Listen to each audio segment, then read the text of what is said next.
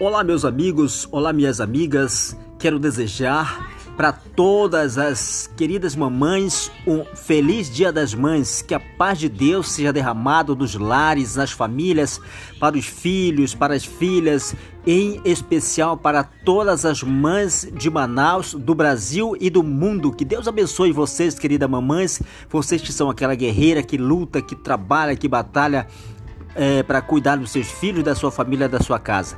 Que a bênção de Deus esteja derramado sobre a cada uma de vocês. Que Deus abençoe.